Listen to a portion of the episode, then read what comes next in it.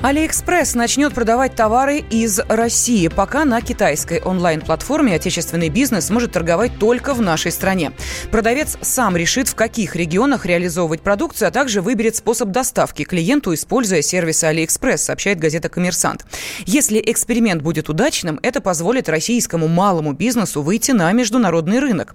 Исполнительный директор Ассоциации компаний интернет-торговли Артем Соколов считает, что увеличение объемов продаж российским предпринимателям ждать не стоит. Китайские платформы и продажи товаров, они в первую очередь заточены на клиентов, которые ищут китайские товары. И если посмотреть на трафик тех покупателей, которые делают там заказы, они в первую очередь ищут на этих платформах китайские товары. Они не ищут там российских товаров. Поэтому, на мой взгляд, такого рода сервис вряд ли сможет действительно принести большие объемы продаж нашим продавцам. И вряд ли европейские клиенты пойдут на эту площадку того, чтобы выбирать российские товары. Я, честно говоря, в это вообще не верю. И даже если Алиэкспресс позволит продавать эти товары в Китай, сейчас при ввозе в Китай китайскому покупателю придется заплатить 17% НДС и 42,5% налога на потребление. Наши товары для китайских граждан будут просто неконкурентны априори, потому что на входе будут стоить на 60% дороже, чем э, любые другие китайские.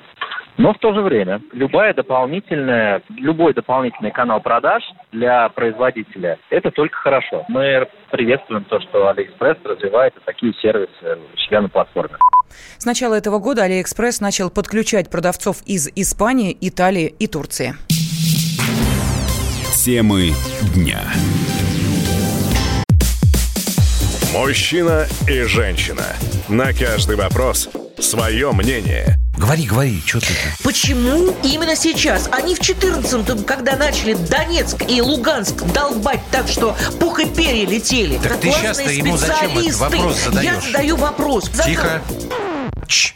Накал страстей на радио «Комсомольская правда». Семейный подряд Норкиных в поисках истины. По будням в 9 вечера. Просто о сложном в программе «Простыми словами». Да я не Америку открываю. Больше? Я, я не понимаю, Подожди, когда пожалуйста. этот беспредел закончится. Не знаю.